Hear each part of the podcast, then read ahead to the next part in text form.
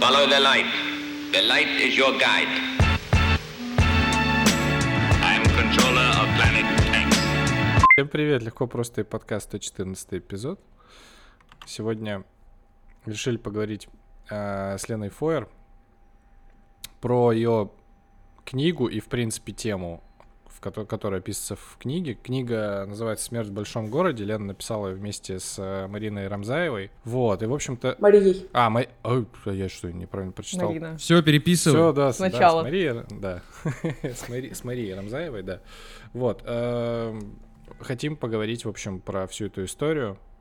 К сожалению, книга не вышла, и я даже не, не смог ничего прочитать, кроме небольшой аннотации на сайте Альпины.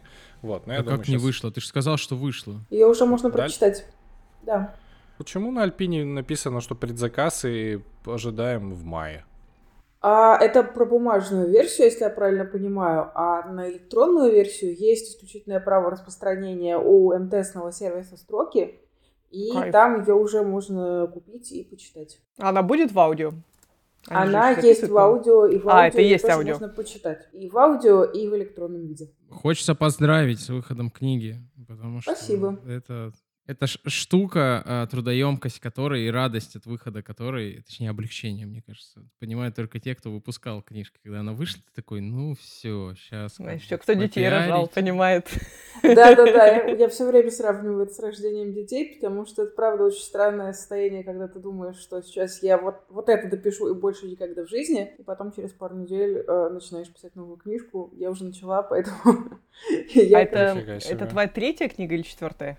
А вот эта, которая про смерть, вторая, а сейчас мы заключили с Альпиной договор на следующую. Ой, а рас- расскажи нам, пожалуйста, насчет э, ощущения от второй книги в сравнении с ощущениями от первой книги. Потому что Да, я просто... э, без да, такого Лен, опыта. сейчас секунду, я хочу, да, просто если вы не знакомы, а, Оля Кашубина, медицинский редактор, э, автор книги «Как болел бы врач», Серег Жданов, э, методист. Что, что у тебя брови сразу поползли, такой ждешь, как я это, как я тебе представлять буду. Что ты в скиллбоксе делаешь, как это называется? Меня недавно в одном рабочем чатике всех представили по должности, а мне написали методист-методистыч. И я занимаюсь Да. методологией высшего образования СПУ. Да, Серега, короче, щедровитянин, и мой Да Я не щедровитянин, не говори так никогда. Я все равно не знаю, что это значит. Э, Да, и мой тоже соавтор, да, по, по, по, по книге, которую мы тоже написали. Но мы, если честно, вот мы как, как выпустили, так и все, и такие, ну, наверное, больше нет. Наверное, больше мы эту те- тему даже палкой трогать не будем. Да Вот. не, говори за себя. Мы когда Ну ладно. выпустили, я как бы это наоборот как бы думал, так, ну надо, чтобы отлежалось, и потом за второй. Не знаю, у меня даже темы, если честно, до сих пор нет. Мы написали книгу про то, как делать долгие проекты. Это такой, э, ну, типа, не знаю, ее Бомбора запихала в куда? В Self-Help. И э, как это называется, господи, подборка Серию сам себе ку... Сам себе коуч, да-да-да. Сам себе коуч. Я сам себе Да. коуч. Потом есть рекурсия. Долгий Типа проект про то, как делать долгие проекты. Да, да, да, это на самом деле как бы какое-то проклятие вообще было, потому что мы писали сначала рассылку, а потом книгу, и это все было чрезвычайно долго, и мы успевали все по нескольку раз просто пройти. Вот, и это, конечно, тема, которая... Она же бесконечная. Ходишь, ходишь, и ты понимаешь, что ты только расширил поле своего, своего незнания. То есть ты в чем-то разобрался, а там еще, ух, такие горизонты, и нужно. Да, там выз- вы- в- вызов как бы книги был в том, чтобы играть и не на экспертном поле, а писать как-то про себя, и в то же время опираться на какие-то актуальные исследования. Вот. Ну, чтобы это было не, не, не понять что. Вот. Завершая интродакшн, я хочу сказать, что первая книжка про секс э, прекрасная. Я большой ее фанат. Настолько, что я спасибо. несколько раз ее дарил другим людям. Хотя это иногда выглядело, конечно, достаточно странно. Потому что... Да, да, да, да. Когда, типа, э, мы с женой такие, вот, мы решили подарить тебе книгу, как бы. А вот и билет И на по- кинки-пати. Да, да, да, да. А потом тебе нужно как бы так. Это, кни- это просто книга. Это просто классная книга, да. Представляешь, про смерть какого будет дарить. Я думаю, тоже смысл. На день рождения. Идеальный Ну, подарок. Блин, ну, блин, классно, что Мартида Либидо, вот эта вся история закрыта, я так понимаю, а следующая... Там какая триада вообще? Там есть триада? Секс, смерть, сон. Рок-н-ролл, видимо. Так, все, introduction закончили. Оль, у тебя был вроде как вопрос. Да, у меня был вопрос насчет второй книги. Он не имеет прямого отношения к содержанию, но скорее просто интересно, как люди... Нам, группе людей, которые на вторую книгу никак не решатся, э, интересно, легче это, сложнее, вообще по-другому. Это было намного сложнее, но мне кажется, что это как раз напрямую связано с темой книги, потому что ее с самого начала было очень тяжело писать. А у нас изначально было четыре соавтора, мы писали ее с Дашей Варламовой, которая тоже была одним из авторов, с авторов, и с Антоном, который писал с Дашей книгу «С ума сойти». Зайнеев. Антон. Зайнеев, да. Первая ушла из проекта Даша, потом, спустя какое-то время, Антон после э, долгосрочных страданий над этой книгой тоже решил, что он все-таки не хочет это дальше писать. С него хватит. Да, что ему хватит темы про смерть, и мы остались в этой книге вдвоем с Марией мы тоже очень-очень-очень затягивали и э, мало писали, пока не начали, э, не взяли себе за привычку ходить в кафе раз в неделю. И сидя в кафе, мы ходили тогда, мы убежали в Москве в то время, и ходили в Экслибрис на чистых прудах. Там встречались и обсуждали, что у нас происходит с книгой. И благодаря этим встречам мы поняли, что вообще для нас обеих очень сложно писать эту книгу, потому что когда ты ее пишешь, ты постоянно сталкиваешься с темой смерти, и это получается как такая, ну, экспозиция, потому что тема смерти, она вызывает какую-то тревогу, тяжелые сложные чувства, и пока пишешь книгу, с этими сложными чувствами приходится постоянно как-то иметь дело и сталкиваться. И что наши сложности с написанием книги были во многом связаны не с тем, что нам непонятно было, что дальше писать, а с тем, что ну, постоянно нужно как-то возвращать себя к теме смерти. Вот. И когда мы начали это проговаривать раз в неделю, собираясь на, на кофе, нам стало намного проще писать. Что у нас появилась возможность обсуждать те эмоции, те чувства, которые у нас возникали в процессе написания. За счет того, что мы их обсуждали, они меньше скапливались и давили на нас. И за счет этого мы, наконец, начали вот в этот самый момент регулярно ее писать. И с этого момента стало значительно проще. Потом, правда, началась э, эпидемия, э, потом начались наши переезды. В процессе у нас э, были всякие там сложности, стрессы, депрессии и так далее. Это тоже в какой-то мере замедляло, но уже значительно меньше. В итоге самый-самый растянутый период был до момента начала экс- экслибриса, а дальше уже оказалось более гладко. Интересно. С сексом такого не было. А почему смерть? Хороший вопрос. Когда мы э, с Марией обсуждали его, э, сидя в кафе в Экслибрис, мы пришли к выводу, что смерть, потому что Даша предложила эту тему. А, но на самом деле это немного сложнее, и тема про смерть появилась еще даже до того, как мы дописали книгу про секс. Причем у нас Даша, она появилась изначально независимо друг от друга у меня возникали какие-то мысли о том, что было бы прикольно написать книгу про смерть, а Даша в какой-то момент наткнулась в статью про книги Арс Маренди, про искусство умирания, которые писались в средние века, если я правильно помню. Надеюсь, что я сейчас не ошибаюсь с эпохой очень. Вот.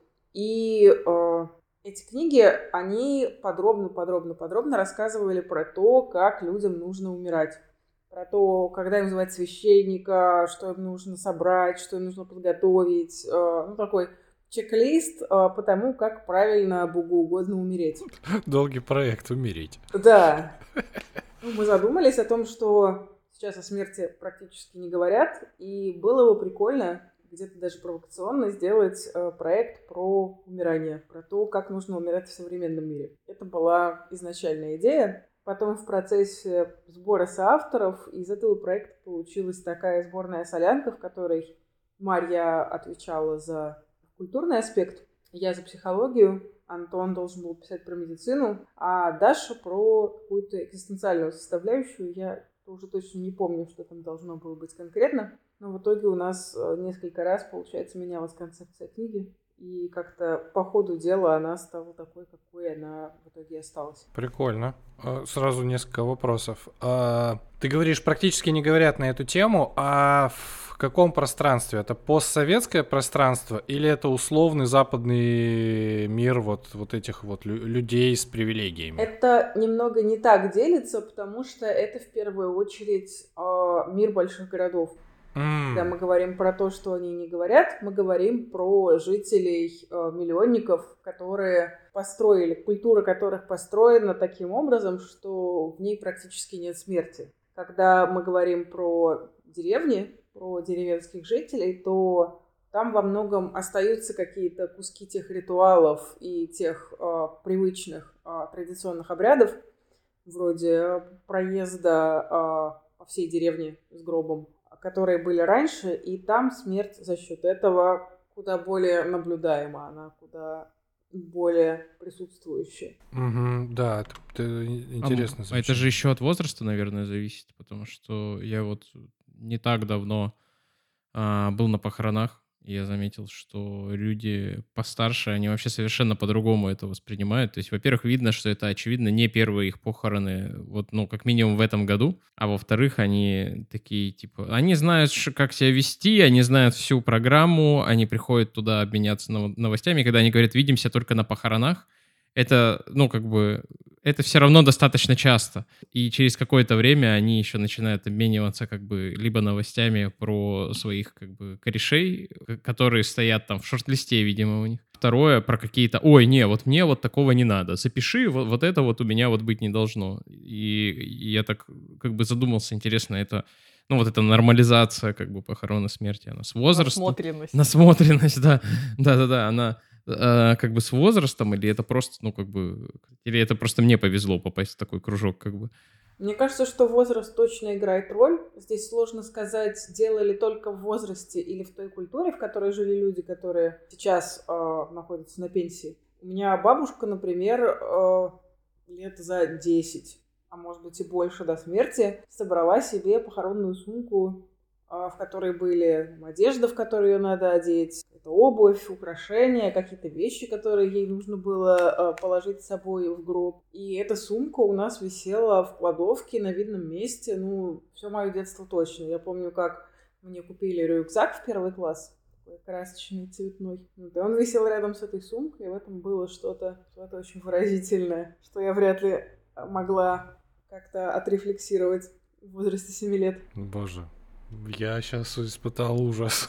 ну, почему? На самом деле, потому что, скорее всего, я просто в свои какие-то семилетние переживания окунулся, потому что у меня в семилетнем где-то возрасте 6-7 лет мне был, у меня умер дедушка, э, который практически не видел. Короче, в квартире завесили зеркала, и, и я, ну, типа, и, и вообще было непонятно, что происходит, вот, и я это точно никак не рефлексировал, но это как-то повлияло, и мама, мама мне потом рассказывала, что ходила, короче, все рисунки, которые я рисовал, естественно, с дедушкой в гробу, отбирала, чтобы бабушка не видела и не расстраивалась. Вот. Если вы вместе с ним в гробу были? Да нет, ну, ну нет, в смысле, я просто такой, типа, ну, сегодня рисуем, да, дедушку, да, в гробу, вот. О. Ну, это сильное впечатление. Ну да, просто, блин. Мне кажется, что люди делятся на, на, на два очень больших, на две очень больших такие группы, тем, которым, ну, как бы в целом все равно, что будет после смерти, и другие, у которых есть некоторые планы, и они вот там начинают оставлять письма, собирать сумки и, и, и, и так далее.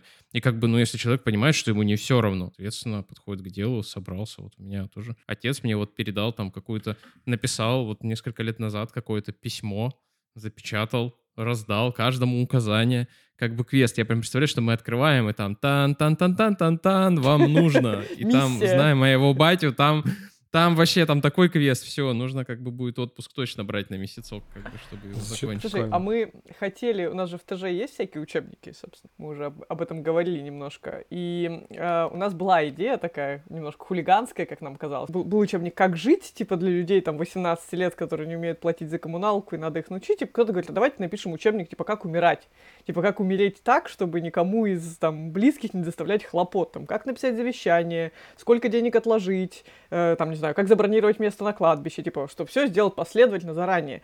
Но у нас, поскольку все планы и идеи учебников проходят там через какой-то каздев, опрашивают, там методисты смотрят, насколько это успешно, насколько люди это гуглят, и пришли к тому, что люди все-таки про такое хотят читать сиюминутно. Типа, все, завтра там, вчера кто-то умер, завтра надо его похоронить, хочу все за сегодня узнать. То есть, как бы, или даже, про себя, они готовы прочитать одну статью на эту тему. У нас есть такая статья, типа, как умирать в России, как умереть в России.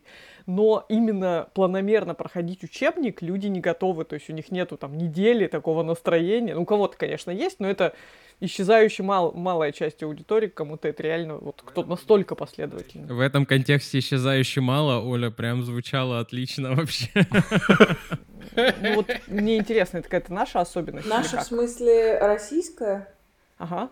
Ну, точно не российская. Мне кажется, что это все-таки про западную культуру и большие города в целом. Я меньше писала и читала про культуру, чем Мария, это ее половина. Но а, из ее половины книги и наших разговоров я сделала вывод о том, что это примерно так везде вот по, по всей западной цивилизации. А, был в Хальштате, не помню в каком году, в 19-м, наверное, еще. Это австрийский город, э, он известен тем, что туда приезжают очень большое количество туристов, там очень классные озера, там туда-сюда.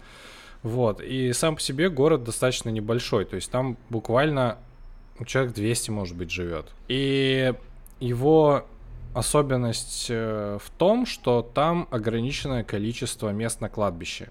Ну, то есть там 100 мест условно. Вот. И исторически сложилось, что каждые 20 лет э, кости поочередно, ну, видимо, у кого-то там, когда срок какой-то подходит, в общем, кости изымают, э, очищают и выкладывают в Костнице, я не знаю правильно, как называется это место. Ну, это церковь, типа это вот такой... Ты, ты можешь прийти туда, и вот там вот кости там моей бабушки, например.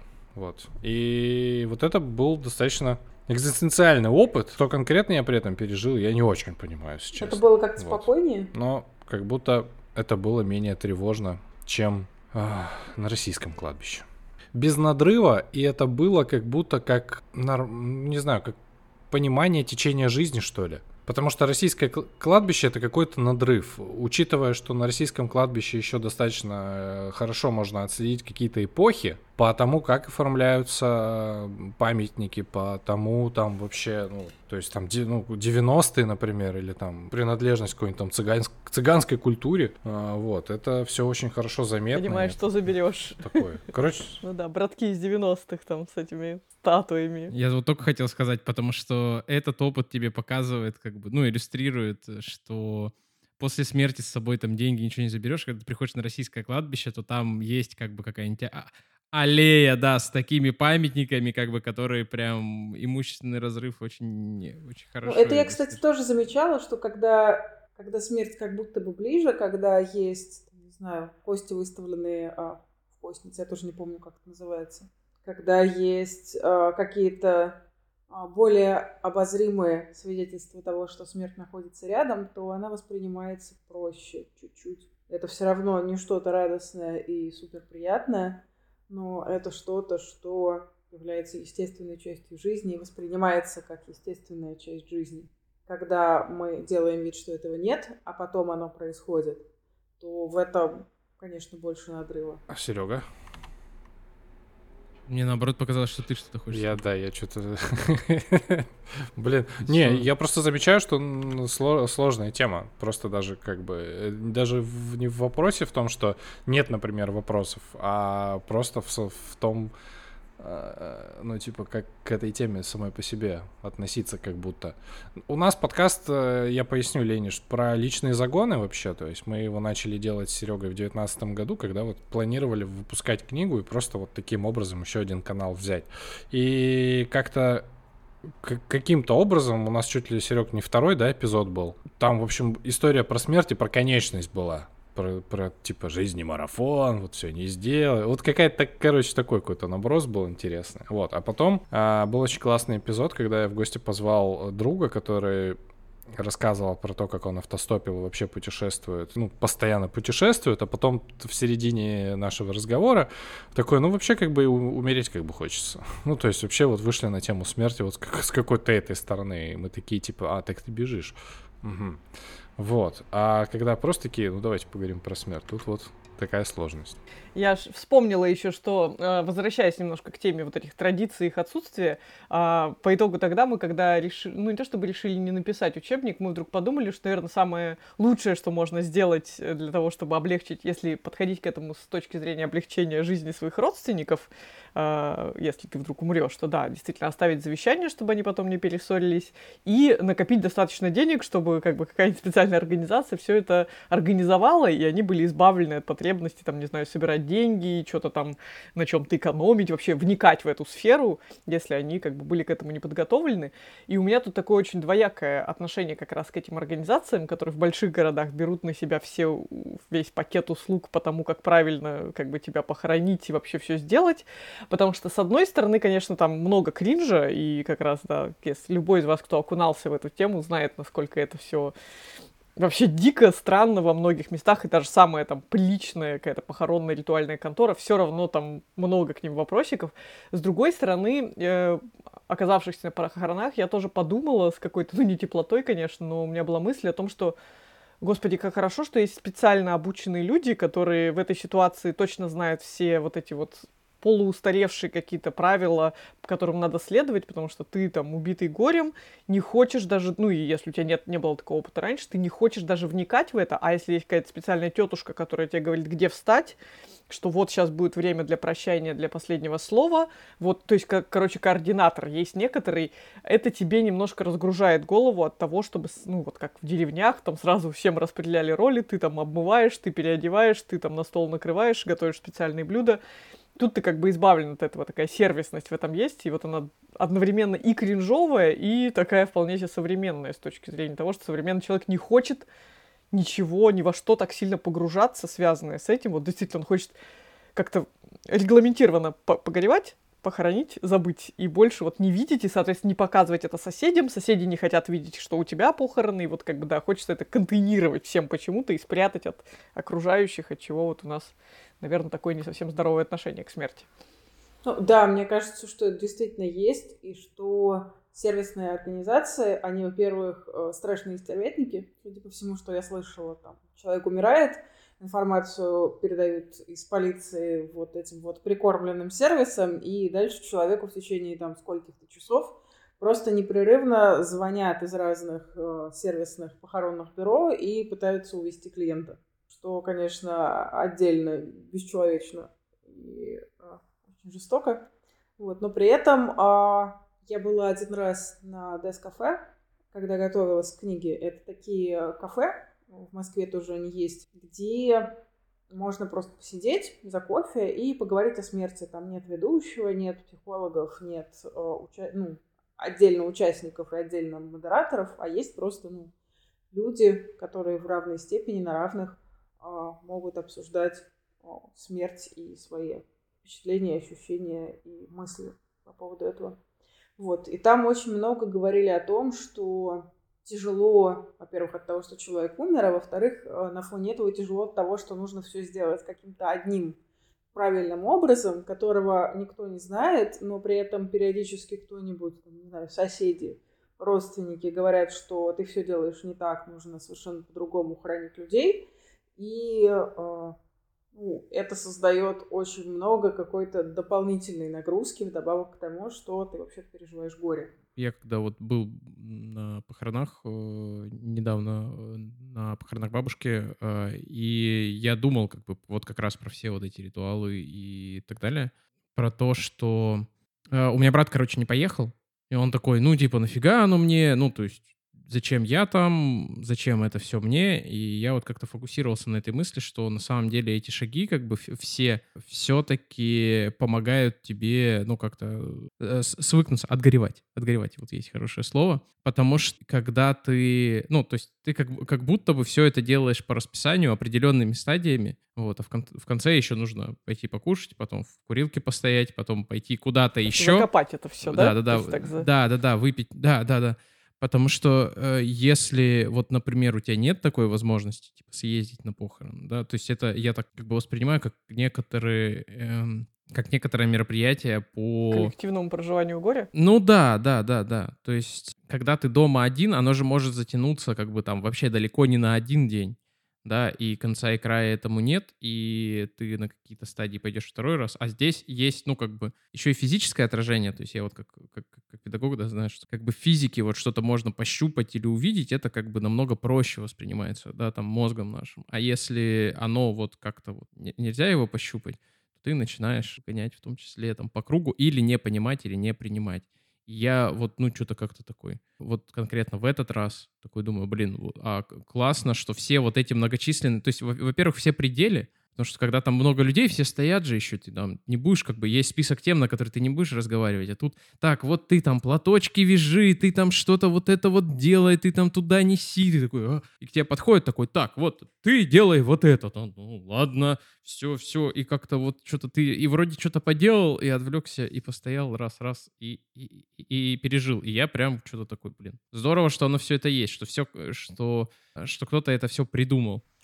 Э, когда-то. Ну, да, мне кажется, что как раз с точки зрения психологии вот эти все ритуалы про проживание похорон, они очень круто организованы, они очень круто задуманы, потому что когда мы делаем какие-то рутины одну за другой, это само по себе снижает интенсивность эмоций, немножко, но снижает.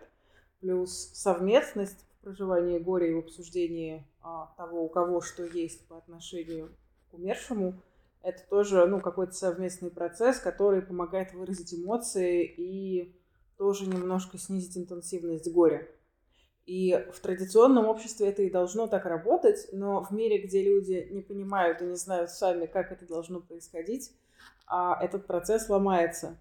Этой структуры в голове нет, непонятно, что делать, и как будто бы вдобавок к тому, что ты горюешь, тебе еще нужно а, найти кто знает про все эти ритуалы, как все это организовать, а, каким образом, каким образом, а, какие шаги в каком порядке делать, и как будто бы это создает больше сложностей, чем облегчение. Я, во-первых, вот это хотела сказать. Во-вторых, я хотела сказать про э, реплику Сергея про то, что если проживать горе одному, то некоторые стадии могут повторяться, про то, что вообще ну, стадии проживания горя это самые популярные, по крайней мере, это модель Кюблер-Росс, которая говорила про э, отрицание, гнев, принятие, вот это все. Я не буду сейчас порядку их воспроизводить, потому что я всегда путаюсь. Вот. Но смысл в том, что исследования после нее показывали, что эти стадии редко когда идут в одном и том же порядке. У разных людей стадии проживания горя а, происходят а, по-разному.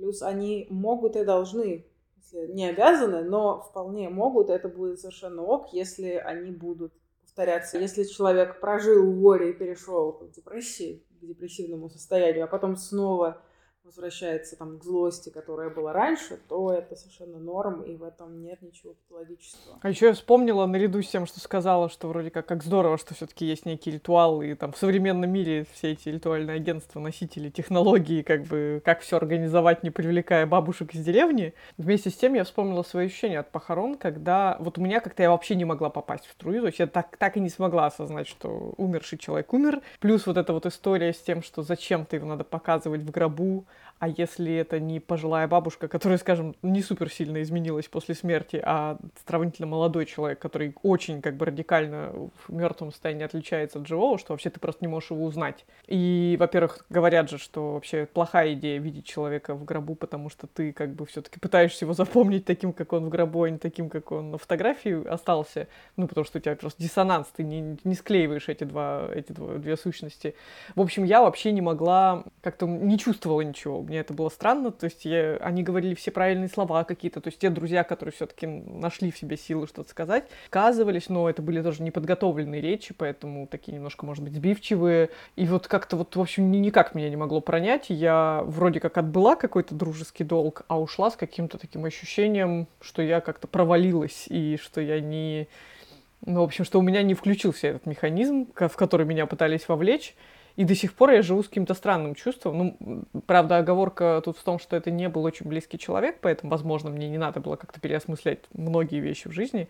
Но я немножко опасаюсь, что если умрет кто-то действительно близкий, и я его вот как бы водворю в руки и вообще в поток э, стандартного погребения, то я тоже буду в каком-то оцепенении, и вообще непонятно, можно ли все-таки синхронизировать эти стадии горя каким-то образом коллективно, или это просто какая-то затычка для душевных ран, что вроде как ты ставишь себе галочку, что ты человека, как это не говорят, все правильно, по всем правилам похоронил, и вроде как твоя совесть чиста, и это вот как бы максимальная задача, которую может выполнить э, процесс похорон, а все равно то, что у тебя там переживается, оно будет переживаться в индивидуальном темпе. Мне кажется, что вот этот вот вопрос про синхронизацию эмоций э, по поводу горевания — это большая современная проблема, потому что, э, опять-таки, люди мало что знают и мало думают. Нет никакого современного Арс Мариенди по похоронам и гореванию и смерти.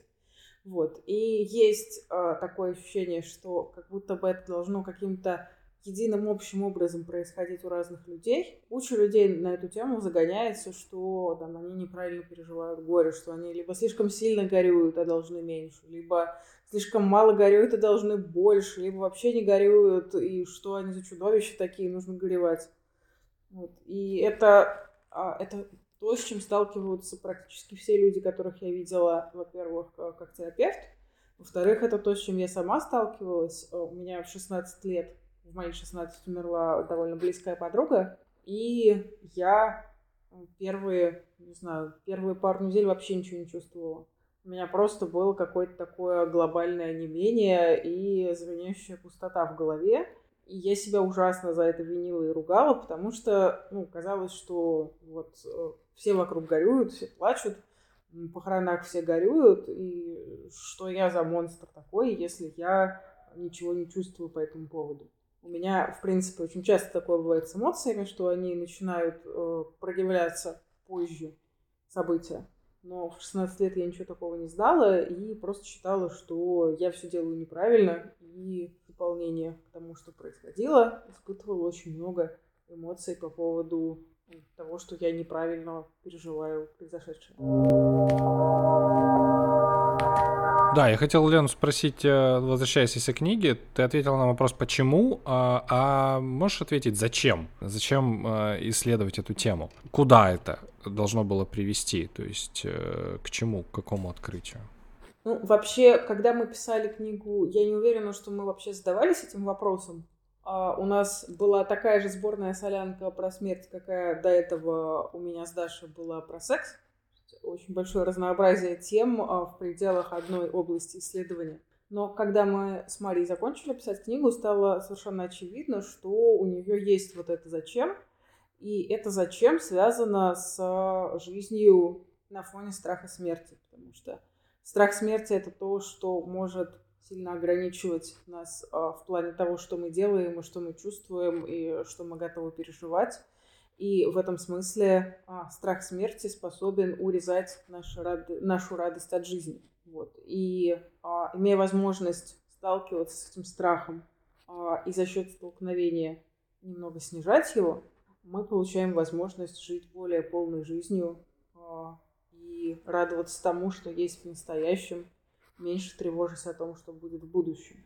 И мне кажется, что это очень важная вещь в этой книге, и это то, это еще и тот путь, который мы сами прошли как авторы этой книги, потому что сталкиваясь с темой смерти постоянно с необходимостью писать о ней, мы как будто бы стали меньше тревожиться из-за этого, стали более спокойно относиться к теме смерти. А, у меня в этом смысле есть, ну, как продолжение э, разгон, что мы очень много говорим про то, как, как, как хоронить, как готовиться к, к, похоронам, принимать их, а как жить э, так, чтобы... Э, ну, короче, я хочу поговорить про концепт э, скоропостижной, да, смерти, типа какой-то неожиданной, и смерти, когда не знаю, кто-то говорит, вот, столько не успел, вот были планы и так далее. Конечно, ну, типа, смерть приходит же не по расписанию, ну, то есть очень часто. Понятно, что есть люди, которые тяжело болеют и очень долго умирают, и понятно, что они каких-то планов уже не строят, вот, и какие-то, которые есть, они а, как бы успевают закончить, и они, ну, вот, условно, находятся в ожидании смерти. Но очень много людей, которые, ну, вот, они живут, в смысле, реально, они, они, они живут, у них какая-то, какое-то расписание. Билет в кино купили, там, что-то еще, вот, там, летом в отпуск хотят съездить. Раз, и... И я вот хочу поговорить про про это, потому что у меня тоже есть э, опыт э, похорон очень молодых как бы друзей, когда ты такой думаешь, блин, а вот он же там вот это вот хотел, вот так вот, вот так вот, а вот это вот не успел.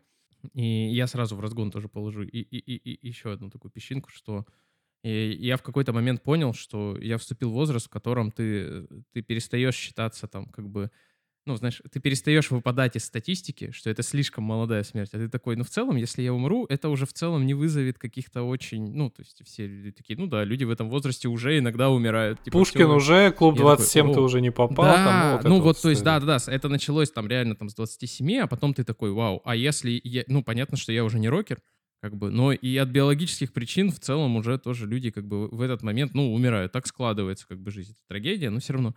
И я такой, так это значит, все, можно не откладывать больше там татуировки или не делать все, что должно. Ну, то есть в, в целом, как бы я всегда нахожусь на грани смерти, и нужно делать все, что мне типа хочется, все, что мне нравится, потому что послезавтра может не наступить, и мне как-то э, факт принятия этот, он как будто бы добавил как бы новых красок и снизил количество барьеров вообще по жизни, потому что как будто бы ты такой, блин, сделаю татуировки, а через 40 лет э, буду умирать, они будут некрасивые. А если я буду умирать послезавтра, татуировки будут красивые. Ну, простите, я сильно упрощаю, но я думаю, вы поняли, что я хотел сказать. Ну, ну, в общем, да. Но учитывая, что ты мужчина, который живет в России, то вот эта вот история, типа, а сейчас я буду рисковать больше. Ну нет, не рисковать. Почему рисковать? Нет, ну просто... Шансы. Нет, барьеры, что ну, типа... Про ну, барьеры. Как бы... Когда ты осознаешь, что смерть за углом, ты проще как бы, как будто бы ты перестаешь, ты, ты меньше вещей откладываешь на потом. Это зависит, э, зависит, это зависит. Это вот да, про да, что да. Лена, мне кажется, как раз говорила чуть раньше, про, про то, что наоборот, это может у кого-то вызвать ступор. У кого-то может, серии... я же хочу про Ой. это поговорить. Mm. А вопрос? Это разгон, это не вопрос, это история. Самурай каждое утро должен выходить из дома с мыслью, что он сегодня умрет. А надо ли вообще об этом, ну, как бы думать все время в преломлении, ну, как бы, ой, блин, я просрал 500 рублей, да, может и пофиг, если вечером могу умереть. Ну, то есть, если так все время думать, то вообще, как бы, не, любая неудача кажется фигней какой-то, потому что, ну, как бы, а чё? Я же никогда не знаю, когда я умру девушка бросила, а, ну, может, я и раньше, сегодня вечером умру, и все, как бы, переживание закончится. Ну, хороший вопрос, как стоит вообще ли вообще, но, с другой стороны, ты когда начинаешь, там, знаешь, думать про то, что, а если я, там, через год умру, а хочу ли я продолжать ходить на эту работу? Вот что в моей жизни изменится, если я знаю, что я там через год умру? Как я буду распоряжаться своими деньгами, своим временем? Это будет работа, на которую да, ходил да, больше да. всего в своей жизни, да. Это будет моя главная работа. Это же часть разгона, который у тебя был пару лет назад, когда ты рассказывал про знакомого, который вроде устроился э, в какой-то банк, приходит, а там, короче, open space, какой-то в ленточках, там какая-то кровь. Такой, приходи завтра. Здесь сегодня человек вскрылся, да, типа. И он такой, а хочу ли я работать в банковской сфере? Предшественник. Ну, он не пришел, да, она, точнее, да, девушка была, да, ей, ей позвонили, сказали, не приходи завтра, мы вас взяли, да, нам нужно убрать open space после самоубийства. Ну, мы вообще в книге довольно много говорим а, в последней части про то, что а, жизнь, в которой есть горизонт планирования, в которой есть понимание, что когда-то она закончится, что конечность жизни, это во многом про то, чтобы подумать про то, чтобы сконцентрироваться на своих ценностях и на том, чего вообще хочется получить за свою конечную жизнь. Что а, конечность жизни — это некоторым образом ограничение, которое должно вроде как, по идее, подталкивать нас к принятию более ценностно ориентированных решений, что мы хотим успеть в этой жизни, потому что мы не можем успеть всего. Очень по-христиански. Интересная формулировка «получить за конечную жизнь». А, в каком контексте получить? Я к тому, что ты же там не унесешь ничего, ну, то да, есть получить да. проживая, в, этом смысле? Получить до смерти. Блин, ну это, это правда интересно, потому что я с 2013 года, у меня есть такой личный проект, я снимаю фильм года. Это такая личная документалистика, то есть она начиналась с секунды в день, а ну сейчас она выше. То есть сейчас у меня там фильм условно 20-30 минут доходит у меня, ну, во-первых, в этом году будет, будет 10 лет фильму, ну, типа, и, и возможность фактически посмотреть, ну, практически каждый день этого Подготовился 10... к смерти. Прям ну, знаем, да, что да, будем да. на твоей смерти транслировать. Да. Спасибо, Тимур. И ты можешь Спасибо. сделать трейлер, в котором э, совершенно обоснованно сможешь сказать «Фильм десятилетия». Не на пятилетие, кстати, да, там всего пять фильмов укладывалось часа в полтора, и мы реально в киноклубе смотрели, сидели. Ну, в общем, а, какая история получилась? Э, У меня, ну, в прошлом, прошлый год был сложный. Помимо общей, как бы, истории, которая в мире происходит, у меня еще и личная была с разводами там и со всей вот этой вот штукой. Фильм, как бы, он классный тем, что он помогает посмотреть и часто разархивировать какие-то эмоциональные ощущения, ну, потому что, вот, ну, у меня так вот ассоциация срабатывает. То есть ты смотришь там какой-нибудь 18 июля 2015 года, и, и тебя что-то пронзает ощущение, ты такой, да блин, вот так было. И это очень круто. Но при этом а, как появ- по- иногда появляется какое-то обесценивание, когда ты смотришь такой, ну, типа, оно прошло. Ну, типа, вот то, что я сейчас переживаю, оно тоже пройдет. А какой вообще нахер смысл? Ты в, в рекламе своего курса про фильм года пишешь, что фильм года позволяет более осмысленно жить. Ты как бы... Совсем другое. Ну, ты типа, нет, ты такое осмысленно прожил, а Двуличный. потом смотришь такой, ну, классно, но Мне это кажется, было. ты сейчас скидку должен сделать для всех слушателей подкаста. Если вы это Вот, слушаете, я- можете пройти его бесплатно. Ну, блин, ладно, да, это, это я его просто на терапию унесу. Что-то ты как-то да, да, глубоко... С вами это не хочется. Такой, слышь, да, на пол лопат хотел, да. Да, это какие-то метафоры сегодня. Я вспомнила, э, ты недавно кидал ссылку на книжный магазин, у которого всякие прикольные книжки и плакаты, и там был а, плакат, который чуть-чуть было не заказала, он меня до сих пор лежит в корзине, он, там цитата э, автора Поля Б. Плесьяда, я, честно говоря, его не читала, а цитата такая, мне кажется, я начинаю учиться умирать. И я вначале подумала, что классно этот плакат повесить где-нибудь напротив рабочего места, а с другой стороны подумала, что, блин, хочу ли я жить все время с этой мыслью, что каждый день действительно я все ближе к смерти. И, ну что, да, в каком-то смысле я смиряюсь с тем, что это произойдет, и как будто, да, коплю себе какой-то актив, э, чтобы с большим успокоением подойти к этому моменту с осознанием, ну, как бы, что-то я успела, все Это, нормально. это опять же зависит от, если у тебя слева от этого плаката будет висеть, там, я не знаю, плакат Максима, Секс, дракс и рок-н-ролл. ну, это- и- и- или плакат, да, там, книги Максима Ильяхова, там пишется, короче, Работает ленивая жопа. Ти- Типа того, это одно. А если у тебя будет висеть плакат с цитатой из Миямото Мусаси, где они типа такие, ну вот самурай там туда-сюда, и ты Тут, так мне кажется, еще такая штука, что Вот. когда... Ну, короче, вот сегодня я учусь умирать, да, и вот начинаешь про это думать. А, Мне кажется, там всегда, вот Мгм. я говорил уже про это, возникает второй вопрос, а что изменится? Как бы вот мне кажется, что в определенный момент нужно попробовать довести жизнь до такого состояния, когда в целом, если там в каком-то обозримом будущем умираешь, но у тебя ничего не меняется. То есть у тебя такой образ жизни, что в целом ты такой, да, кайф, вот, вот так вот. Вот, то есть это, знаешь, такой очень важный ориентир, который позволяет задуматься как бы о конечности, смысле и вот это всего, и синхронизировать. Но он жесткий, конечно. Вот у меня у сестры на холодильнике висит этот магнитик «Сегодня первый день остатка твоей жизни». И я всегда это читаю, типа так, там еще колокол где-то должен быть. Просто, ну, то есть, господи. Ну, типа, хорошо, что у тебя дети до сюда не достали. Ну, то есть, как это? А она считает, что это очень. Ну, тут, правда, кажется, контекст играет огромную роль. Можно воспринимать а, эту фразу как что-то жизнеутверждающее, как а, повод пожить более полной жизнью, татуировки сделать, вот как ты говорил. А с другой стороны, это действительно что-то может быть чем-то депрессивным, угнетающим. Или невротизирующим очень Ну сильно. Да, да. От рамки восприятия. А с рамкой восприятия, я так понимаю, эта история это в терапию, наверное. То есть, ну, тут, тут далеко Ну, в рассусоливать не терапию надо. да? вообще можно все что угодно относить. Не, подожди, надо книжку сначала купить, потом ее прочитать, а потом, если что, в терапию. вы группы будете же собирать по, по теме? Слушай, а у вас будет в книжке про доул смерти? Да, про это писала Марья, потому что это больше про культуру. Мгм. И она рассказывала про это как про явление. А, по-моему, интервью не брала, но она с ними общалась, если я правильно помню. И а, как распространяющееся по миру явление, она об этом рассказывала. Мне кажется, что это очень интересно, что они, в принципе, Мгм. появляются. И Появляются даже в России. Это какая-то новая категория, с одной стороны, кажется логичной, ну вот как раз логичным разрешением этой проблемы с э, неприемственностью смертельных ритуалов, а с другой стороны, э, Даже не знаю, да. Меня очень сильно поразила какая-то девушка довольно известная в Твиттере, может, только в моей, в моей ленте, которая пошла на эти курсы Доул смерти. И там же в чем суть, что они занимаются тем, что работают с человеком, который умирает, по аналогии с тем, как, как работать с э, роженицей и ребенком в момент рождения. И плюс они также работают, я так понимаю, с родственниками умирающего или только что умершего человека.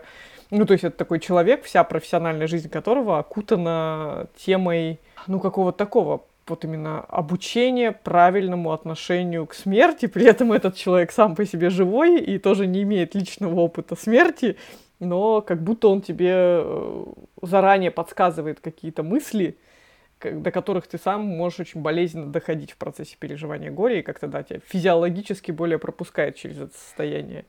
И мне показалось, что вообще как бы классно. Кажется, это то, чего нам всем не хватает немножко. А где записаться? Ну да, это крутая идея. Такой сервис с человеческим лицом. С одной стороны, это вроде как, ну, помощь с тем же, с чем помогают там агенты всяких похоронных бюро, но с другой стороны, это, ну, что-то более человечное, что-то Персонализированное. Более... Про тебя лично, да-да-да, персонализированное про это. И самое главное, что никакое похоронное агентство, даже самое классное, не даст тебе возможность как бы поговорить с умершим, а здесь тебе как будто бы такие, ну, чувак, ну, не жди момента смерти для того, чтобы начать это принимать. И как бы вот сейчас, наверное, самое время там поговорить там что-то как бы...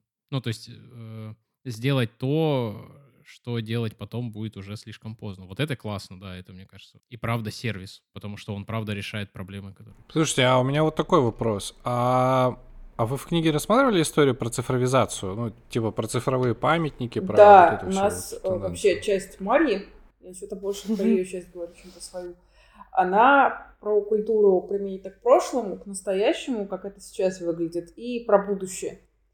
И про, вот в части про будущее она пишет в том числе про цифровую память, про то, как, э, как это сохраняют, как Facebook сохраняет аккаунты умерших, как люди э, распоряжаются э, архивами своих воспоминаний цифровых перед смертью и что с ними происходит.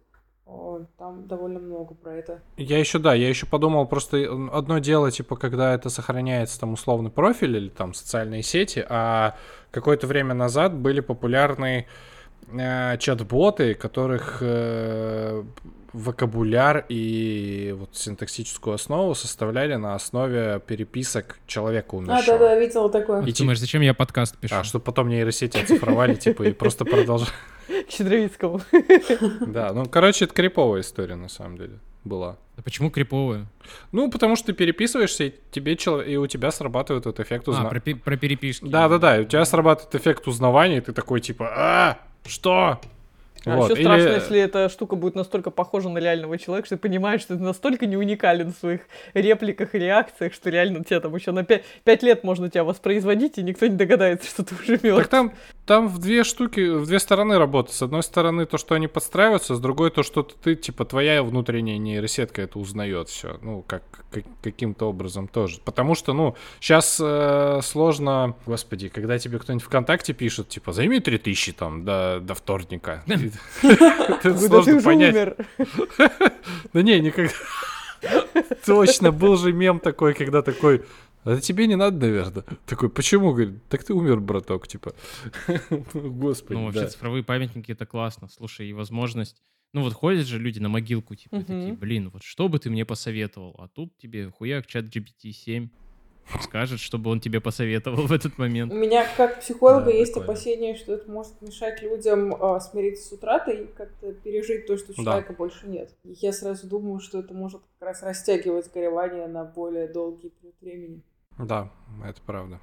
Я тоже про это подумал. Конечность, ну, она типа, она правда, это важно, важное какое-то осознавание. И вот я сейчас в процессе, да, мы разговариваем, и я вспоминаю твою одну из первых реплик про то, что в городах нет смерти, и это действительно тоже как каким-то образом усложняет всю эту историю. А вы ходите, э, не знаю, есть у вас какая-то такая странная guilty pleasure, я не знаю, ну нет, скорее это просто исследовательский интерес. Ну, когда, например, находите в Фейсбуке запрещенным в России какую-нибудь страничку человека, вообще, например, совершенно не близкого вам, просто узнали, что вот кто-то умер, там, друг, друзей, друзей, друзей, а потом приходишь на его страничку и смотришь, что там люди про него пишут, ты вообще как бы, или там приходит какая-нибудь жена и говорит, все, теперь у меня там права от этой страницы, вот как мы все там скорбим по Петеньке, что-нибудь такое.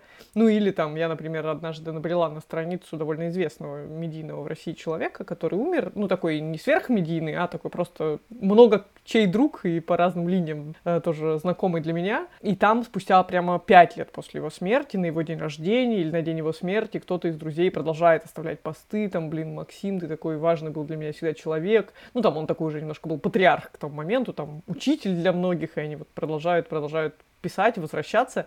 И в этом нет какого-то надрыва, а наоборот, как будто да, такой исповедальный камень, к которому приходят и говорят, блин, да ты бы, наверное, гордился мной, я так многого там достиг за эти годы.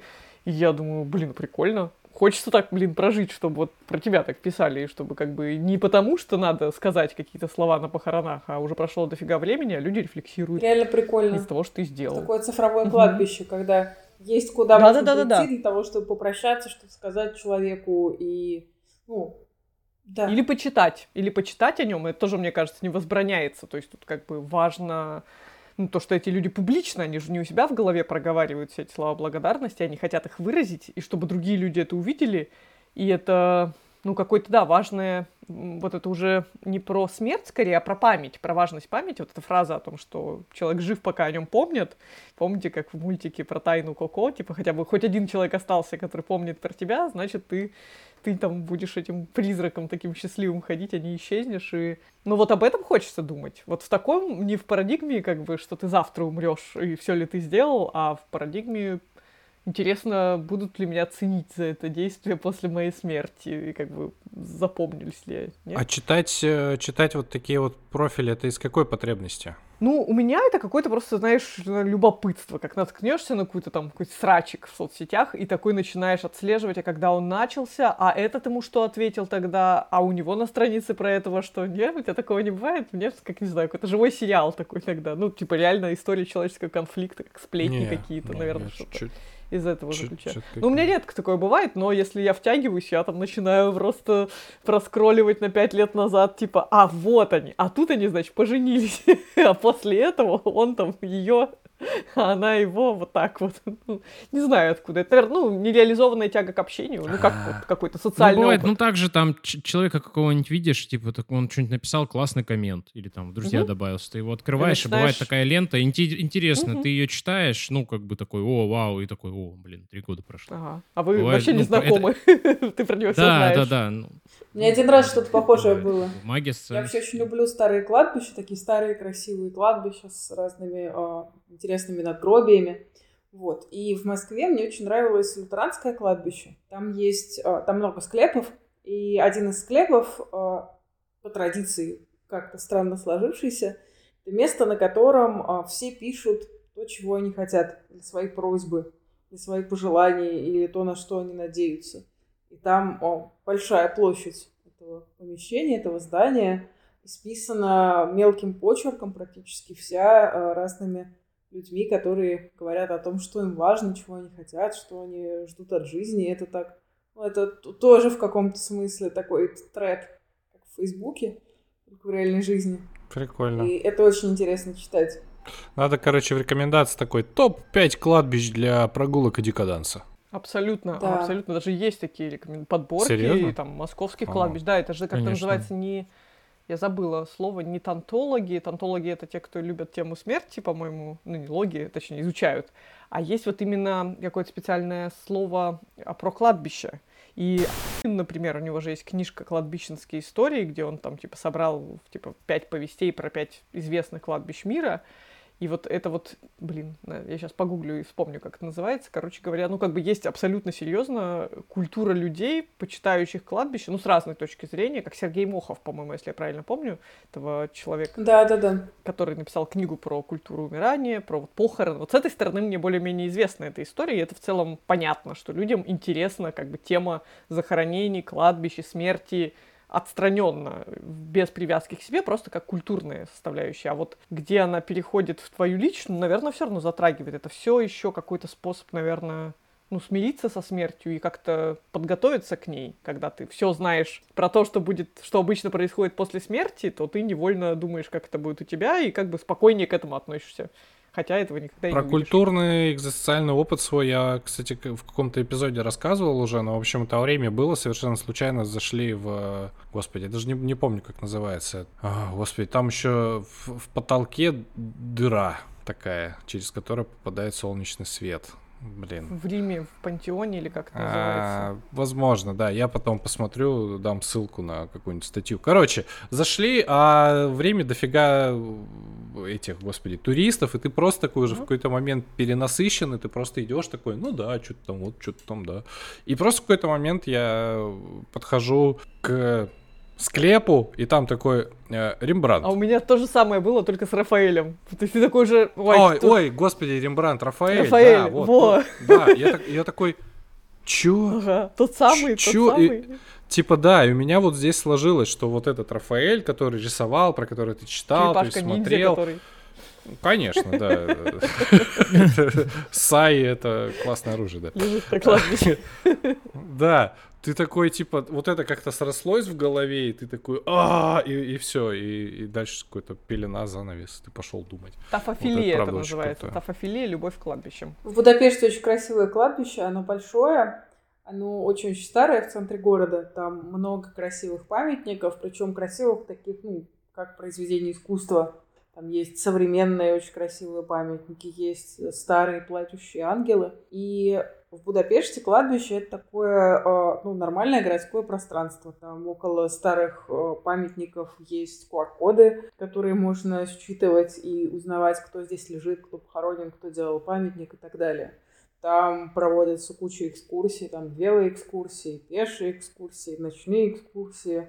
Там проводят концерты музыкальные всякие. И ну, такое классное, красивое, старое городское пространство. Я, знаете, еще о чем подумала сейчас, что вообще вся эта культура, ну вот, трагичности смерти и вот какого-то такого пронзительного оформления могил, в том числе вот эти плачущие ангелы, это же как-то волей или неволей, она чуть более старая и устаревающая, потому что все-таки как ни крути, в современном мире все больше людей умирают в преклонном возрасте, то есть срок жизни увеличивается, и, соответственно, стандартный сценарий смерти, когда человек старый, соответственно, у него уже даже его младшие родственники, ну, самые близкие, дети уже тоже старые, то есть, условно говоря, если умирает бабушка 90-летняя, у нее детям по 70. И, во-первых, у нее уже в ближнем кругу ее ровесников и близких людей почти никого не осталось живых, а если остались, они уже в довольно слабом состоянии сознания.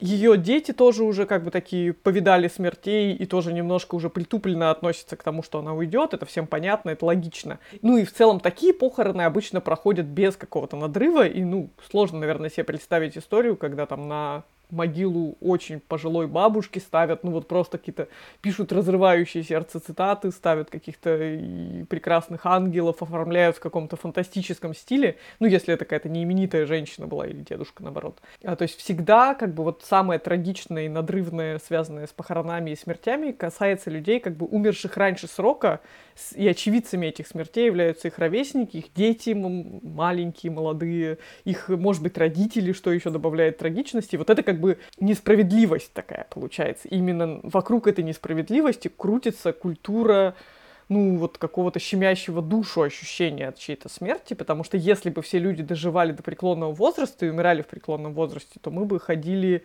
по кладбищу совсем другим чувством. Мы бы думали, ну, как бы это с нами когда-нибудь произойдет. В целом, ну, наверное, никто не умирал от горя на всех этих похоронах, потому что это было нормально. Но поскольку все еще над нами всеми бродит, бродит вероятность умереть до этого момента, и мы видим такие случаи, то тут как бы такое смешанное чувство, что у нас, мне кажется, разное отношение к умиранию очень пожилых людей и умиранию людей молодых. Хотя я не хочу обесценивать, насколько я знаю, и насколько говорят врачи, даже очень старые и очень больные люди часто болезненно цепляются за жизнь и как бы говорят, что вот там мне 90 лет, у меня там все суставы уже там не двигаются, я каждый день просыпаюсь с чувством боли, но я не хочу умирать, хочу еще пожить хотя бы там год. Это, кстати, очень интересная тема, потому что это как раз то, о чем я писала в своей части, про то, как э, исследовали смерть в разные периоды времени, как, в принципе, начались в психологии исследования смерти.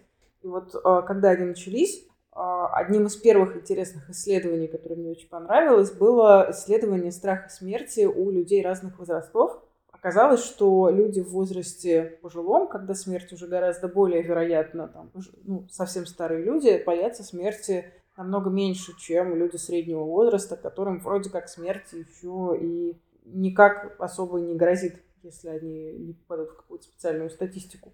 Угу. Вот там 30-летние боятся смерти там намного-много больше, чем 80-летние люди. Как неудивительно. Ну, почему неудивительно? Как раз кажется, что это логично, ведь э, когда тебе 80... А, 30-летние больше боятся, а 80-летние меньше ну, боятся. да, мне, а, а ну тут, тут э, это нелогично с точки зрения вероятности, да, да, да. то есть зачем бояться того, что не произойдет еще, скорее всего, скоро. Но логично с точки зрения именно, наверное, вот этой нашей неготовности какой-то биологической. То есть, когда вокруг тебя еще никто из твоих ровесников не умирал, когда у тебя куча дел в ходу. Ведь есть проблема с тем, что пожилые люди часто, ну, как бы начинают готовиться смерти не, к смерти не потому, что им так хочется, а потому, что, условно говоря, они ушли на пенсию, у них закончилось дело жизни, дети уже давно живут своей жизнью, и вот сейчас начинаются эти семейные драмы в духе, там, ты мать не навещаешь, потому что у тебя своя жизнь, ну, ты реально, ты сидишь там целыми днями в одиночестве, у тебя умер супруг, например, и тут ты волей-неволей думаешь о том, а когда же, блин, я умру. Походу, уже заканчивается эта книжка, как бы тут уже все к этому идет. Ну, то есть это как-то тебя, возможно, подкашивает в каком-то смысле так, что ты уже без, без особого трагизма относишься к такой перспективе. Ну да, это опять-таки про экспозицию и про привыкание к теме смерти, что через столкновение, через маленькие разные столкновения с темой смерти угу. ты постепенно Разрывы такие, да, с жизнью. Бояться. У меня две штуки. Первое, вот то, что ты говоришь, э, что люди стали жить дольше, да, но еще есть такой, как бы такая штука, что вообще человечество в целом более-менее победило детскую смертность. И поэтому э, как бы каждая... Ну, то есть раньше она была намного больше нормализована. То есть, там... И это было, да, это не было такой несправедливостью, это была какая-то просто вероятность. Да, да, да, да. Вот том-то и дело, что даже когда там читаешь э, биографии какие-нибудь, я не знаю, даже там относительно недавнего какого-нибудь 17-18 века, ну вот у меня было 20 братьев, из них 15 не дожили до сознательного возраста, так вышло. Ну, то есть и это как бы там одна из строчек биографии, на этом никто не останавливается. А сейчас как бы такое этот, ну, то есть, э, как, э, и, во-первых, это важная штука. И есть же, ну, насколько я понимаю, часть болезней, они вылезают в, в подростковом возрасте. Ну, все врожденные, скажем, чаще всего проявляются довольно недалеко от рождения. Ну, ну э, есть прям совсем детские, а есть часть каких-то болезней, типа тяжелых, которые, ну, то есть в связи с вот этим вот гормональным каким-то сдвигом начинают,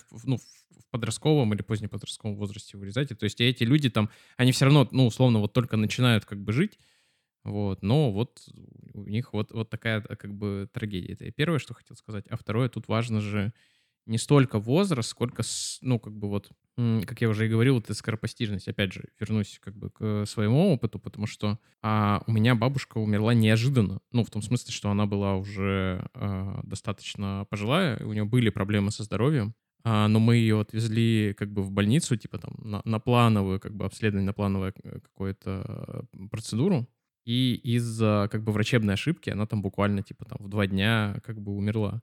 И ты такой типа, э, ты такой типа, блин, ну как так? Ну, то есть, э, как бы ты вообще этого не ждешь. То есть, когда, в, в, когда это, знаешь, ну, как выключатель, типа раз, и все. Ну, то есть, ты отвез человека утром, то есть, и нету никаких вообще предпосылок а потом тебе через два дня звонят и говорят, а ну, а, а все.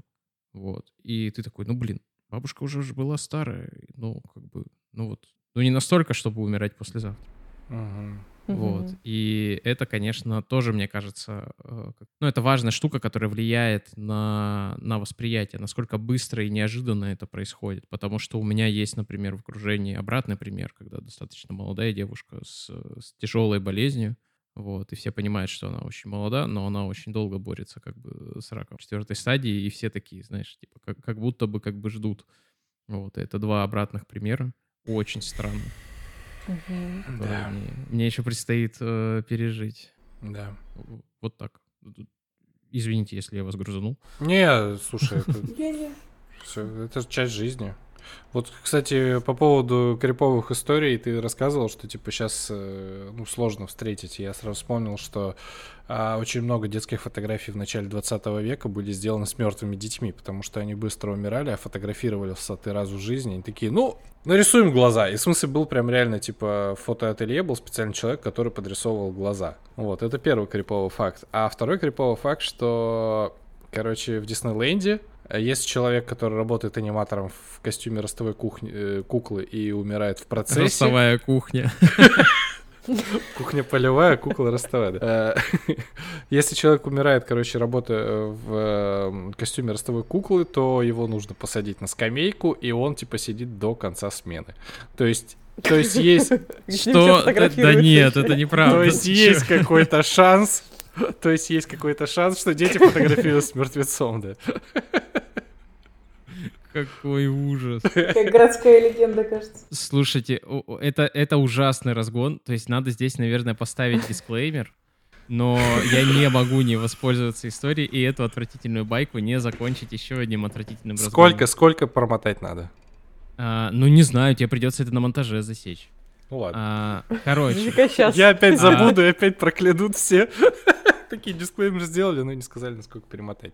В общем, мы попытались затянуть этот, э, эту предложку, насколько чтобы могли. Чтобы вы точно успели поставить на паузу. Чтобы точно перемотали, Отдышаться. Так, вот, про, про, про человека, умершего в костюме ростовой куклы. С чего началось сегодня мое утро? Оно началось с подготовки к этому выпуску. Я открыл ленту, и почему-то я случайно нажал на канал Министерства э, высшего образования и науки, и там пост, типа, прискорбием сообщаем, что замминистра, типа, в самолете из Кубы как бы умер, короче, все такое. И я вот думаю, а если, ну, типа, чиновник, ну, на посту умер, нужно ли его отвести на все совещания и тоже посадить, как бы, чтобы не нарушать? протокол, потому что, в Кубу, потому да? что некоторые, ну, как бы совещания, некоторые должности в целом, как бы, ну, то есть это не, не изменит, как бы, его присутствие. Извините. Нифига ты, конечно, рант набросил. Да. Ужасно вообще. А меня когда-то в свое время, ну, как бы до глубины души это поразило, хотя в целом, на самом деле, супер логично, да, что есть вот эти консервы некрологи, да, на всех известных людей, у всех больших уважающих себя СМИ, есть э, как бы такие, ну, заготовки на случай смерти какого-то известного человека, который может в любой день произойти. Ну, как бы, чтобы не писать с нуля, а тебе надо через, там, 10 секунд опубликовать эту новость. У тебя есть вот эта вот шапочка, типа, там, ну, про самые выдающиеся достижения, скорее всего, ему, там, если он старенький, уже ничего не совершит. И их обновляют периодически, ну, как бы, чтобы вот быстрее всех выпустить коротенький некролог про того или иного человека. И, в общем, они там лежат у кого-то в папочке и готовы к выходу в любой момент, потому что это что же такое, как вот каждый день мы просыпаемся, открываем ленту новостей, и там, о, этот умер, а теперь этот умер, а теперь этот умер. Ну, как бы все умрут, в общем, нормально. В каких-то случаях это неожиданно, в каких-то ты думаешь, о, ничего себе, он жив, что ли, еще был? ну, просто потому что ну, а как... старенький советский А актер. когда-то, когда это какие-то, ну, знаешь, там, генералы, министры и так далее, вот как королева, когда умирала, там же, ну, типа, целый угу. государственный план вообще, что да. делать, ну, то есть в этот момент, то есть это же вообще не шутки, так это королева, то есть у нее там рычагов управления как бы формальных не очень много, да, которые нужно передавать. Угу. И там Символ. человек, который эту должность принимает, он в целом уже как бы сильно, ну, вообще, конечно. Заждался. К этому... Лен, а у вас криповые истории какие-то вы собирали? Потому что ну, сейчас мы разгоняем, и я вспоминаю, есть очень криповый ритуал, кажется, на Филиппинах, там, где раз в сколько-то лет 10, в общем, выкапывают э, тело, омывают, и потом такие вместе тусят. Типа. Да, да, да. Это, ну, это в основном Мария делала, не я, потому угу. что она писала про культуру. Там она писала про какую-то культуру, где покойных вообще не хоронят, их бальзамируют, э, их хранят у себя дома они там у тебя где-то, типа, сидят, э, лежат. Под одеялом. Находятся под, ну да. Супруг. Я себе открыл не ту дверцу серванта, а там, типа, дедушка. Бабушка вывалилась. Вообще мне очень нравится тема с кремацией, и вот мне ужасно отталкивает все, что связано с сохранением тела, даже не в виде, не обязательно в виде забальзамированного тела, что по, по мне вообще полная жесть, а, в виде тела в гробу, э, в виде скелетика. Хотя история, когда там это сажают и потом вырастает дерево, классная. А вот история, когда есть какой-то физический гроб, своим физически не похожим на тебя и изменяющимся каждый день телом, это какая-то, по-моему, полная хрень. И вот культура кремации и вообще возможность, не знаю, развеять твой прах в месте, который тебе нравится, и как бы сделать так, чтобы тебя вообще не было больше никогда физически никакого. Мне кажется, интересно, и за исключением того момента, что нас научатся когда-нибудь клонировать, а ты уже весь прах развеял, ни одной клеточки Там не же есть еще Да, два это, кстати, очень прикольно. прикольных метода. Первый, когда тебя высаживают в какой-то специальный биогроб с какими-то грибами, Да, да, да, которые да, да, да, да, который весь прорастает. А второе, когда этот прах, его же можно еще запрессовать и сделать искусственный бриллиант из него. Искусственный алмаз, точнее. И огранить. Ну вот это, по-моему, кич какой-то, не? Типа, а если ты был вообще не бриллиант по жизни? Что запускают в космос. а, Есть способ, в котором прах каким-то образом перерабатывают и спускают в канализацию. Есть а, превращение праха в компост. Сейчас же очень много-много разных способов а, нетрадиционных таких, а, нетипичных похорон, когда там деревце вырастает на кладбище. Блин, да вот мне, у меня есть, например, я живу в частном доме с землей. Я думаю, блин, как стрёмно, что по законодательству меня не могут похоронить у меня в саду. Ну, типа, чего меня должны вести на какое-то кладбище, где я вообще никогда в жизни не была, и никто из моих родственников не Это заходит. потому что в городской черте, насколько я Конечно, знаю, если потому что ты... я могу, про... мои родственники могут продать этот участок, потом кто-то там будет картошечку вскапывать и меня найдет и офигеет. Ну, то есть, понятно, что должен быть регламент, но чисто по-человечески кажется супер логично, что как бы Ну вот в этом почему смысле в Японии я должна уезжать. очень классно, ну то есть что вот перед всеми этими домиками как бы стоят постаменты, с эти- ну то есть кто-то в помещении хранит, а есть ну как бы вот типовые прям такие Уличные, постройки, да. да-да-да-да, вот такие столбики, на них стоит много-много-много урн этих, и ты такой, вау, много поколений этой семьи здесь Я жило. в Японии, кстати, видела такое странное, как мне сказали, кладбище, но не очень поняла идею, почему там были, ну, не надгробия, а статуэтки таких младенцев. Ну, то есть я не уверена, что это кладбище, где хоронят только младенцев. Это было, ну, просто ты приходишь в такой маленький садик, и там много маленьких каменных младенцев, и это кладбище. Ну, Так это стороны, Будда, Оль. Ну что ты? Ну, мертвый Будда, или как бы его ставят на месте умершего. А может, это метафора того, что мы все когда-то были младенцами, и как бы в обе стороны это работает. А, да, Лен, хотел спросить тебя, знаешь, про что? Про упражнения. А какие упражнения у вас в книге есть? Какие они вообще могут быть? Упражнения.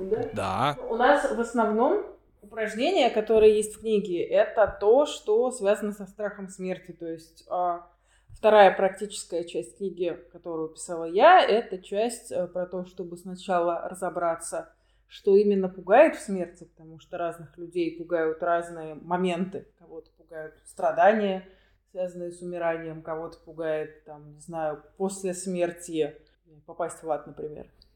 После того, после этого конкретно применительно к тому, что пугает человека, а, упражнения связаны с экспозицией к своему страху в основном. То есть это там, не знаю, а, ну, я не помню конкретно, что я писала в книге, но это раскрашивание урны, например, какое-нибудь условное, там, не знаю, укладывание в пакет для трупов, чтобы в нем полежать, или а, полежание в могиле. Это тиб- тибетская медитация, я знаю про такую, когда ты такой, ну, чтобы просветлиться по- побыстрее, может прийти на кладбище, у тебя там прикопают, и ты такой, ну вот. Ну да, смысл в том, чтобы Ага. найти то, чего пугает конкретно тебя, и попробовать поработать с этим страхом, понемножку к нему приближаясь и делая то, что связано с тем, что А пугает. что делать, если в процессе этого упражнения ты вообще преисполнишься этим страхом? Тебя прикопают, и И ты такой, это станет еще фобия. страшнее, чем я думал. Ну, смысл экспозиции обычно в том, чтобы а, таким образом ее дозировать потихонечку, чтобы это дозирование росло постепенно и а, в том темпе, в котором ты способен ее переварить. То есть а, сначала делать что-то, что совсем чуть-чуть пугает, и что ты точно можешь выдержать, потом делать чуть больше, что пугает сильнее, но что ты тоже сможешь выдержать. И так, повышая постепенно градус, э, приближаться к своему основному страху и постепенно его снижать. Да, подумала про еще одно упражнение, которое мне очень нравится. Это упражнение из э, терапии принятия ответственности, а, где предлагается подумать в одной версии про свое 80-летие, свой 80-летний юбилей, в другой версии более хардкорной про свои похороны. И сначала представить как бы выглядел либо юбилей, либо похороны в случае, если вы живете так же, как вы жили вот сейчас всю свою жизнь. Ничего не поменяется, вы просто продолжите жить, как вы жили, то а, что скажут люди на ваших похоронах, или а, что вы будете думать и чувствовать а, на своем 80-летнем юбилее. И когда человек продумает эту часть, ему предлагают перейти к следующей, где нужно подумать, как бы выглядели похороны или этот юбилей, если вы поменяете сейчас свою жизнь и будете жить в соответствии со своими ценностями и вообще вот свою лучшую версию своей жизни. А что бы поменялось в этом случае, как бы вы тогда вспоминали об этой жизни, как бы другие вспоминали вас, что бы поменялось а, в этом а, восприятии, в этих воспоминаниях. И через это упражнение в Экте обычно приходят к пониманию собственных ценностей, того, что для человека важно, и как бы он хотел прожить свою жизнь. Такой стартовый пункт. Интересно. Для того, чтобы дальше работать. Да, очень круто. Мне кажется, людям, которые, например, ну, очень долго склонны тянуть с какими-то радикальными решениями, там, не знаю, развестись с человеком, которого не любишь, вообще должно очень сильно накрыть от ощущения, что, блин, и чё же он там будет на моих похоронах, или, ну, вот как бы, что же, вся моя жизнь будет вот так и пройдет, как идет сейчас, и, да, наверное, да. кого-то это может очень сильно так триггернуть. Ну, собственно, поэтому, видимо, после пандемии, ну и в процессе пандемии в прошлом году с началом, а, ну, было очень много разводов. Ну, как, как и, и браков, но в том числе и много разводов, когда все такие, типа, а чё вот сейчас, если все так... Что так... я буду с этим человеком да, жить, да. Ага. Э, сразу, да, если ты вот Праг вспомнила, у нас в гештальтистской э, группе была история про человек просто такой, ну что-то мне вот как-то умереть хочется. Мы такие, ну ложись, умирай. Ну, типа, в центр, в центр группы. И, ну, то есть он описывал, да, свои ощущения, которые были, и они явно сильно отличались от того, как он туда заходил, в этот опыт. Кошка! Э, Че? Это какая-то другая кошка? Это Колян, ну, в смысле, Коя. Че, будем переходить к рекомендациям? Да, у меня есть рекомендация. Но помимо книги, понятно, помимо книги про смерть, я хочу порекомендовать фильм «Большой Лебовский», потому что да, именно в всю, этом Я всю фильме дорогу хотел сказать, что там офигенная Самая сцена лучшая вообще сцена с... смерти и похорон и так далее. Ну, то есть Вообще, это потрясающий, конечно, фильм. И мне кажется, многое, что мы обсуждали сегодня, там, конечно, найдет отражение, но там есть потрясающая вот эта секция про смерть, и она. Я вот почему первый хотел, потому что я боялся, что Тимур тоже отрекомендует. А, я посоветую... Я посоветую сериал «In Treatment», который я совершенно упустил. Сериал, который начали снимать в 2008 году, он достаточно задротский. Он э, про психотерапевта, и, собственно, про его сессии. Он в смысле, ну, типа, он предельно простой, то есть у психотерапевта, там три сезона, сейчас четвертый снимают. У психотерапевта, в общем, четыре э, клиента, а пятая серия это его супервизия. И вот это все типа зациклено, как это все происходит. И я не очень понял, в какой школе он работает, какая-то психодинамическая история. Вот, но это очень круто и интересно смотреть. То есть там видно и какие у него тараканы, и какие у него дыры вообще, и как это все на терапию э, проецируется. Короче, очень круто, очень советую. Очень похоже на то, что происходит в жизни. Вот. Единственное. Ну, в смысле, правда. Я потому что очень не люблю отечественные сериалы про психотерапевтов, которые такие, типа, приходят, как доктор Хаус такой поясняет, типа, про жизнь. Такой, ну да, да, так она и работает. Вот, а это очень прям э, очень крутая история. А мы когда говорили про э, то, чтобы вместо гроба вырастить на своем месте дерево, я вспомнила роман Орсона Скотта Карда, такого фантаста э, из 70-х или 80-х, э, который называется «Голос тех, кого нет». Это вторая часть э, следом за игрой Эндера, по которой еще сняли не очень удачный фильм, совсем неудачный. Вот. Но в целом можно ее читать отдельно, то есть там идея в том, что как бы голос тех, кого нет, такой что-то вроде детектива, то есть человека, которого вызывают с другой планеты, ну, там, в таком межгалактическом мире, где, который приезжает на похороны, как бы, спустя довольно продолжительное время после смерти, как бы, такую прощальную речь произнести, то есть он, как бы, независимо дает оценку жизни человека, узнает все детали, возможно, расследует причины смерти, и вот, как бы, делает некий такой заключительный вердикт. И, ну, и получается, что весь фантастический роман э, выстроен в форме такого детектива как раз, потому что главного героя призывают там разобраться в загадочной смерти то ли женщины, то ли мужчины. И там вот как раз, да, сразу и космос, и какие-то межвидовые взаимодействия с всякими инопланетянами, и очень красивая мораль. Так что, если вдруг вы ничего про это не знаете, обязательно прочитайте эту книжку. Голос тех, кого нет. Лен, можешь советовать что угодно, А, ну, на самом деле. Можно делом даже я не подумала, по я теме. бы хотела посоветовать э, Death Cafe, потому что они, правда, очень крутые. Они, а, это какой-то очень такой классный experience, который сложно получить где-то еще, и который может помочь как-то изменить свое отношение к смерти или хотя бы подумать о нем, какое оно. А, потом я а, внезапно я учу немецкий, поэтому я искала сериал на немецком в какой-то момент, чтобы а, как-то знакомиться с языком. Вот, и мне очень понравился сериал «Последнее слово». Он как раз изначально снят на немецкий, но, по-моему, его переводили, и он есть на Netflix. Сейчас я проверю, что он точно так называется. Да, das äh, letzte Wort, кажется, это он. Да, да, да. Последнее слово, вот он про женщину, у которой внезапно умер муж, и она, чтобы справиться с этой утратой, э, идет работать в похоронное бюро и э, работает, составляя э, какие-то речи для недавно умерших людей. Это на самом деле очень такой жизнеутверждающий классный сериал, который мне очень понравился и который очень интересно смотреть. А, Я понимаю, что я уже перебарщиваю, э, но я просто, честно говоря, подумала, что Лена имеет в виду другой сериал. Если это не войдет в общие рекомендации, хочу порекомендовать лично ей. А, Тоже немецкий сериал, вообще как бы супер не- недооцененный, никем не узнанный. Это ну, короткометражный сериал, там, ну, нет, не короткометражный, 20 минут, наверное, серия. А, Юмористический, он называется «Чистильщик». Я не помню, как он называется по-немецки. Это мне напомнило историю Тимура про, типа, тут вскрылась девушка в офисе. А, Ну, то есть это история про чувака, который занимается уборкой помещений после смерти. Там, если кто-то там кого-то убили.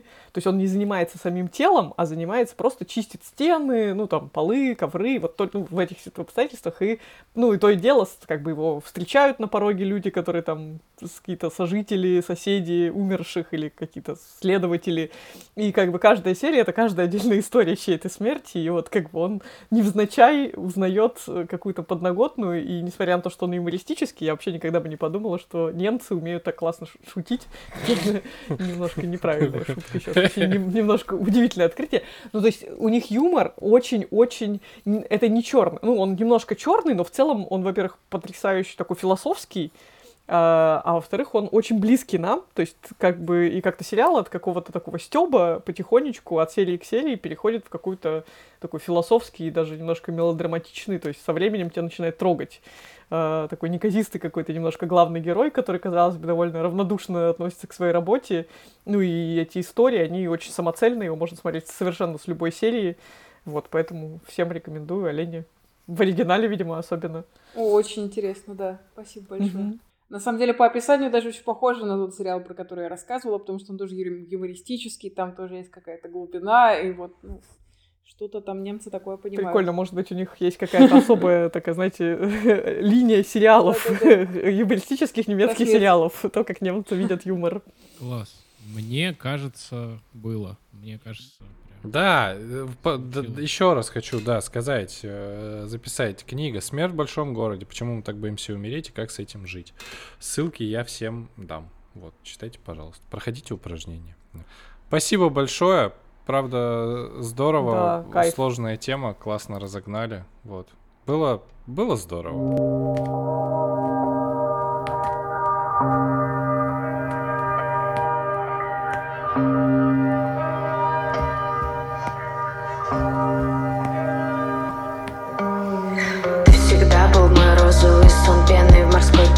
спрятался за небосклон Тебя так научили. Помню в утробе земли мы молча созревали. Лбами, голыми руками, зубами мы почву пробивали. Помню, как бадью и страх бросались кулаками. Как висели на хвостах, притворяясь потолками. Ласково смотрели, становились громче. Но я так и не смогла тебя присвоить И понять, чего ты хочешь. Помнишь, как мы вырастили сад, его сад